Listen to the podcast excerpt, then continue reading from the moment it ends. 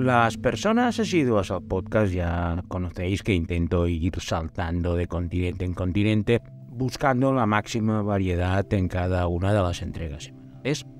Mirando un poco los últimos episodios que había grabado, vi que no había estado demasiado por Europa, sino que había estado pues por todos los confines del mundo. Y hoy he decidido pues volver al viejo continente para presentarte un país que es poco conocido.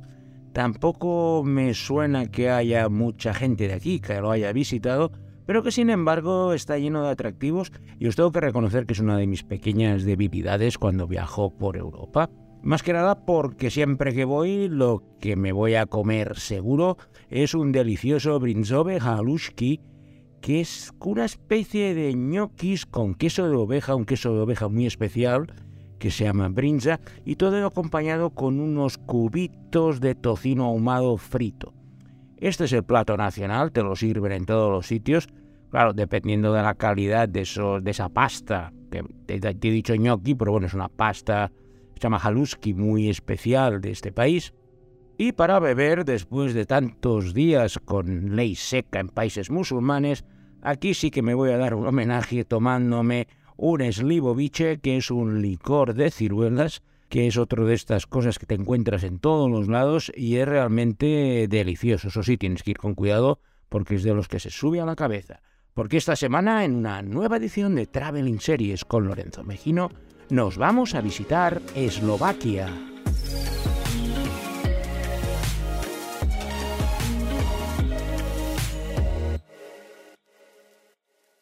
Eslovaquia pertenece a ese grupo que podríamos denominar nuevos estados que surgieron tras la desmembración de la Unión Soviética, tras la caída pues del telón de acero. Muchos de ellos, casi todos, están en la antigua Yugoslavia, pero el caso más curioso y por suerte más pacífico fue la separación de Chequia y Eslovaquia de la antigua Checoslovaquia. Los eslovacos siempre han sido un poco un pueblo sin Estado, iban saltando de un imperio al otro, al estar en medio de Europa, sin salida al mar y con apenas fronteras naturales, excepto los montes Cárpatos al norte, lo cierto es que todo el mundo que pasaba por allí los ocupaba y poco podían hacer. Los principales ocupantes fueron el Imperio Austrohúngaro, en el cual estuvieron muchos siglos. Luego, al caer en la órbita soviética de Checoslovaquia, pues bueno, era un país comunista que tras su salida del yugo soviético en 1989 formaron Checoslovaquia. Pero por aquel entonces ya había bastantes tensiones entre los eslovacos y los checos. Y por una cuestión bastante curiosa, al final decidieron separarse amistosamente. A los checos les parecía mejor soltarse la rémora de Eslovaquia, que era la región mucho más pobre del país, si la comparábamos con eh, Bohemia y Moravia. Y a los eslovacos pues siempre habían anhelado tener su propio país. Las lenguas son muy similares, podría deciros que es algo como catalán y valenciano, de hecho son mutuamente inteligibles, pero esas diferencias y un amplio sentimiento nacional de que o conseguían la independencia de una vez o nunca lo serían, hicieron lo que se llamó el divorcio de terciopelo,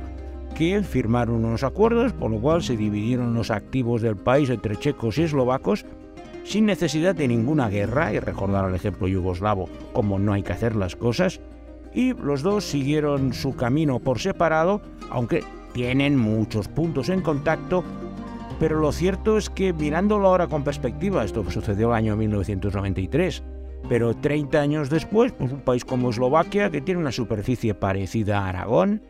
y 5 millones de habitantes, pues se ha consolidado como un miembro importante de la Unión Europea muy competitivo a nivel industrial. Muchas fábricas han ido a instalarse en Eslovaquia, atraídas por los bajos salarios y las grandes ganas que tenía la población de ganarse mejor la vida que con el campo, que es lo que habían hecho hasta entonces. Y es uno de los países que está teniendo pues mayor incremento hasta antes de la pandemia de su Producto Interior Bruto.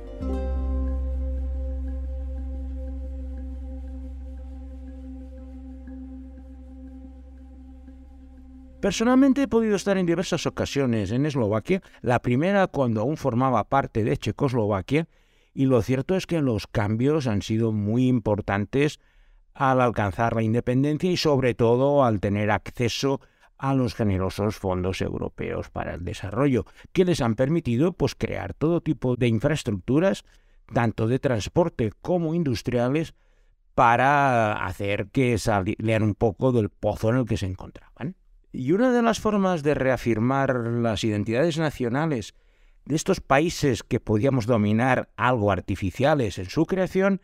es a través de las series recreando pues momentos históricos de gloria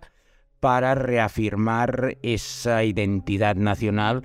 que claro, con apenas 30 años no llega ni a dos generaciones que hayan vivido de forma independiente. Y en ese periodo histórico es en el que se desarrolla la serie más ambiciosa de la televisión eslovaca y que tiene como título Eslavonia.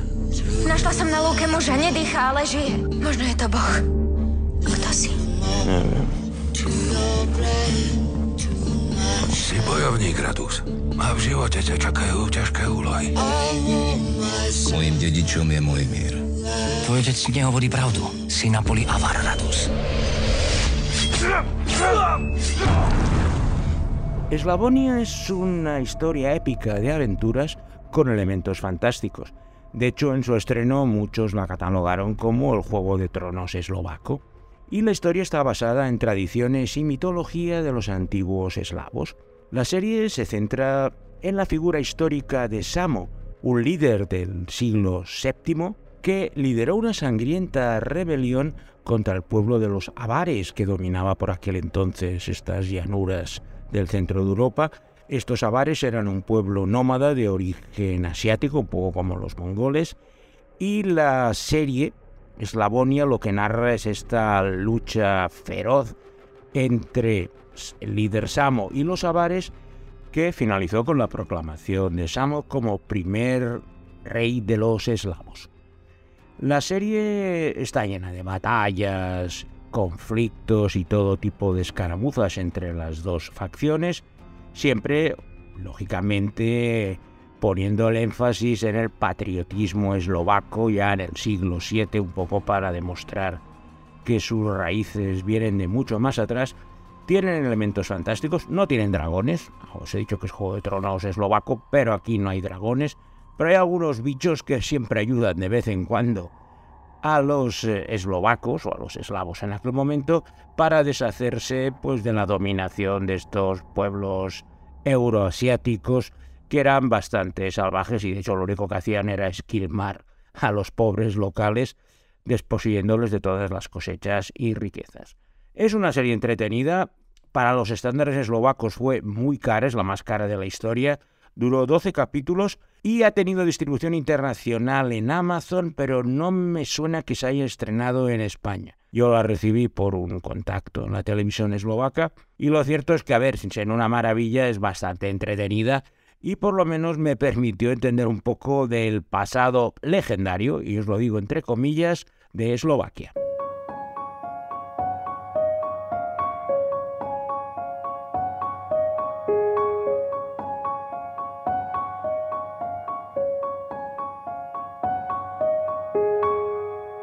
Lo primero que os tengo que decir de Eslovaquia a nivel turístico es que es un país precioso está lleno de pequeños pueblecitos que siguen intactos tras el paso del tiempo y en el que pasear por ellos es una verdadera gozada. Estos pueblos de postal así de Centro Europa y en Eslovaquia os iré desgranando unos cuantos, tenéis cuatro o cinco que son unas verdaderas maravillas y que como tales han sido protegidos con esa etiqueta de Patrimonio Mundial de la Humanidad. Por eso, si tenéis una oportunidad de ir a Eslovaquia, sí que os recomendaría que fuerais. Hay vuelos hasta la capital Bratislava, ahí os alquiláis un coche y empezáis a recorrer todo el país. Tiene 300 kilómetros de punta a punta entre Bratislava y Kosice, que es la ciudad más importante del este. Y entre medio vais a parar en lugares donde, pues bueno, vais a agotar la memoria de vuestra cámara porque vais a empezar a hacer fotos de todos esos sitios que al no haber sido muy estropeados por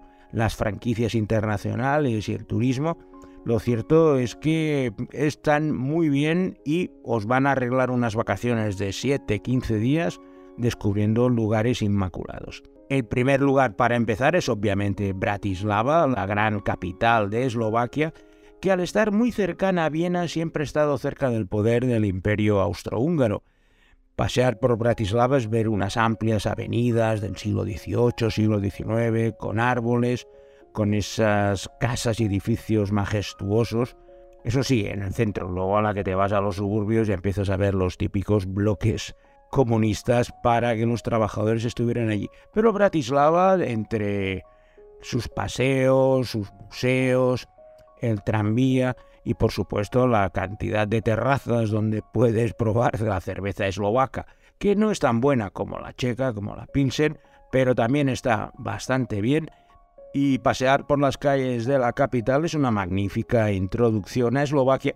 antes de adentrarte hacia los pueblecitos de los que os iré hablando a continuación. Y en estas calles de Bratislava es donde se desarrolla la segunda serie de nuestra selección eslovaca de hoy, y que tiene como título Za Sklom, detrás del vidrio. Prečo za tebou bol?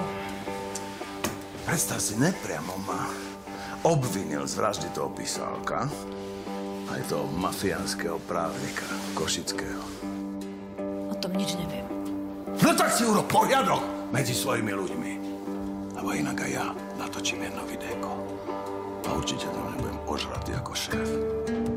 Jazz Clom es una mezcla de thriller político y procedimental policial en el cual dos policías de la unidad de élite de la policía eslovaca acaban enfrentados a ambos lados de la ley y el desarrollo de ese alejamiento de dos amigos íntimos hasta uno convertirse en la estrella de la policía y el otro en un chorizo mafioso de mucho cuidado es lo que narra esta serie. Bastante trepidante, tiene muchas escenas de acción, se desarrolla en la capital Bratislava y me sorprendió cuando la vi porque realmente tenía bastante ritmo para lo habitual en estos casos. La serie fue un éxito brutal en Eslovaquia, hicieron tres temporadas y a partir de ahí la televisión eslovaca empezó a arriesgarse a hacer más cosas. Desde el punto de vista de tramas ya os lo podéis imaginar, son es la típica historia de dos amigos que se convierten en enemigos y luego tienen sus dilemas morales para enfrentarse uno al otro,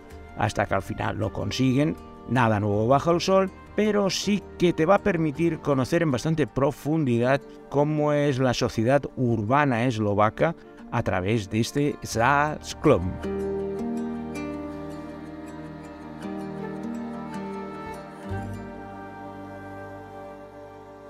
Con el coche salimos rápidamente de Bratislava tras estar un día paseando por allí para dirigirnos a los lugares que nos interesaban que era principalmente las preciosas montañas Tatra, que son la frontera entre Polonia y Eslovaquia, y sobre todo todos los pueblecitos que se encuentran en la parte este de Eslovaquia, que es la más interesante del país. En ese camino, la primera parada que tenéis que hacer es en Banska Stiavnica, un pueblo de postal entre montañas onduladas, que cuando te lo encuentras empiezas a ver toda una serie de torreones, de castillos y fortificaciones que no te los esperas porque están en un valle bastante escondido y que te permiten pasear por esas callejuelas estrechas, visitar el castillo, que es un castillo de estos de Walt Disney, por decir de alguna manera, con esos torreones circulares y que te permite además ir paseando por la muralla, por encima, viendo pues el pueblo que está en la parte inferior y el patio central que se conserva en un perfecto estado medieval. No es un pueblo grande, pero una mañana en Bianska Stiavnica es una verdadera maravilla. Y de allí proseguimos el camino hacia las montañas Trata, parando en otro lugar de estos de ensueño, que es una pequeña aldea que se llama Bikolinec, que os la podría describir como un lugar donde podrías rodar una serie del siglo XI sin tener que tapar nada, porque se conserva en un estado perfecto. Son unas granjas, unas masías que decimos en Cataluña, con techos de paja y perfectamente conservadas con sus graneros. Y era como casi volver a la Edad Media pero de forma natural, no se veía que estuviera todo construido para el turista. De hecho, al estar un poco alejado de todos los lugares, a no ser que vayan en autocares, no sé cómo la gente llega hasta Vikolinec, pero a ver, son unas 40 casas, no es mucho más, pero sí que estáis por Eslovaquia, es una de las cosas que sí que os recomendaría ir, porque el estado pristino de conservación yo no lo he visto en casi ningún otro lugar para este tipo de edificaciones medievales. Y para mi sorpresa, viendo una serie estrenada este año, vi que estaba parcialmente rodada en Vikolinec. Y esta es nuestra tercera serie de la selección eslovaca de hoy, que tiene como título Svati Max, el Santo Max. Pán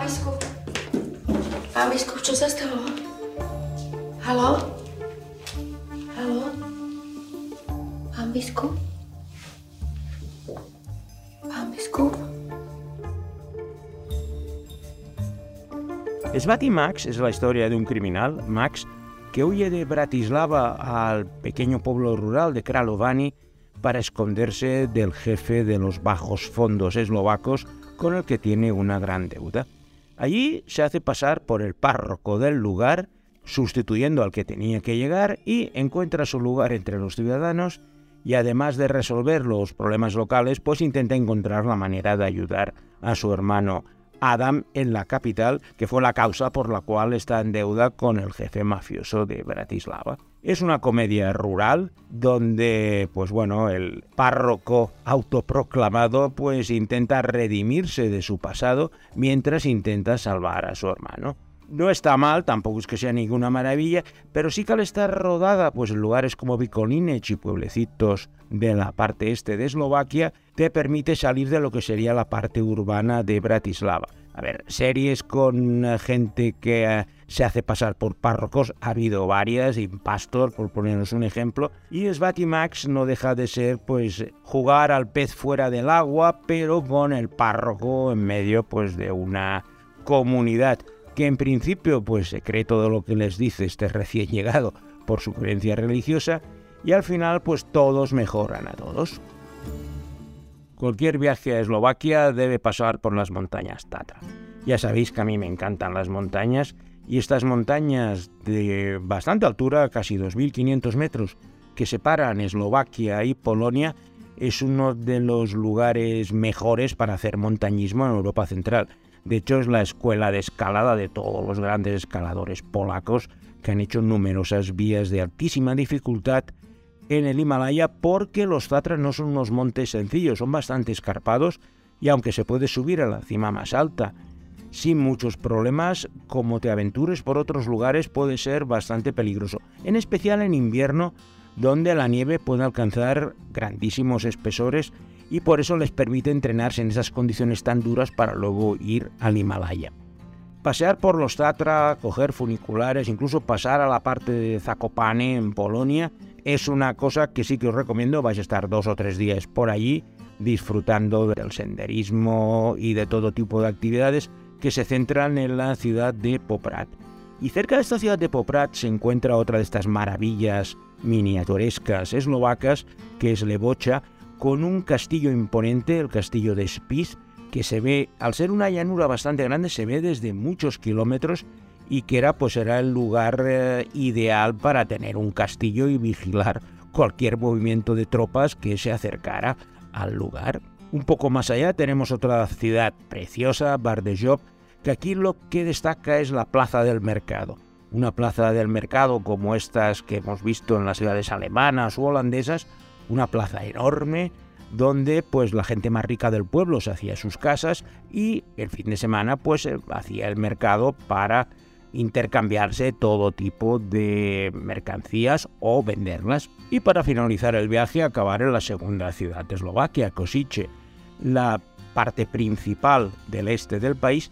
que si tenéis más tiempo os recomendaría que pudierais visitar algunas pequeñas ermitas de madera que se encuentran diseminadas por esa zona que también son patrimonio mundial de la UNESCO y que te permite pues nada en un radio de 40 kilómetros ver iglesias pequeñitas de madera mm, perfectamente conservadas. Y en Kosice es donde tiene lugar nuestra última serie de la selección eslovaca de hoy y que tiene como título Ultimatum.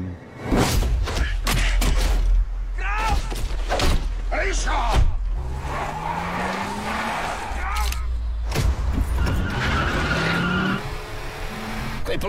mě přinutil mluvit se.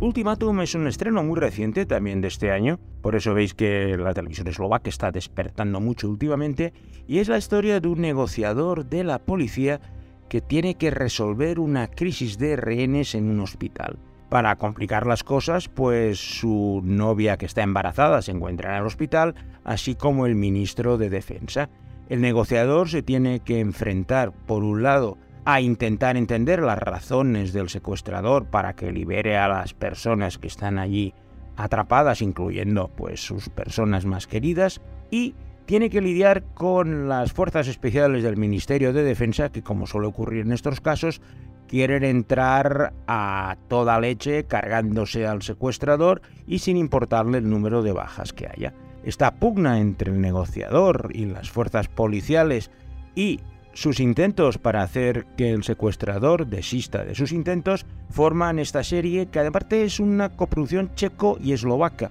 por lo que os decía al principio que los dos países siguen colaborando con bastante facilidad y ha tenido un enorme éxito, son ocho capítulos de una hora y lo cierto es que el nivel ha sido bastante alto de todas las series, que espero que haya disfrutado como siempre a Alberto Laya al conocer otro nuevo idioma, el eslovaco, dentro de su gran colección de series e idiomas. Y sin nada más, me despido de vosotros emplazándoos para la semana que viene con una nueva edición de Traveling Series con Lorenzo Mejino.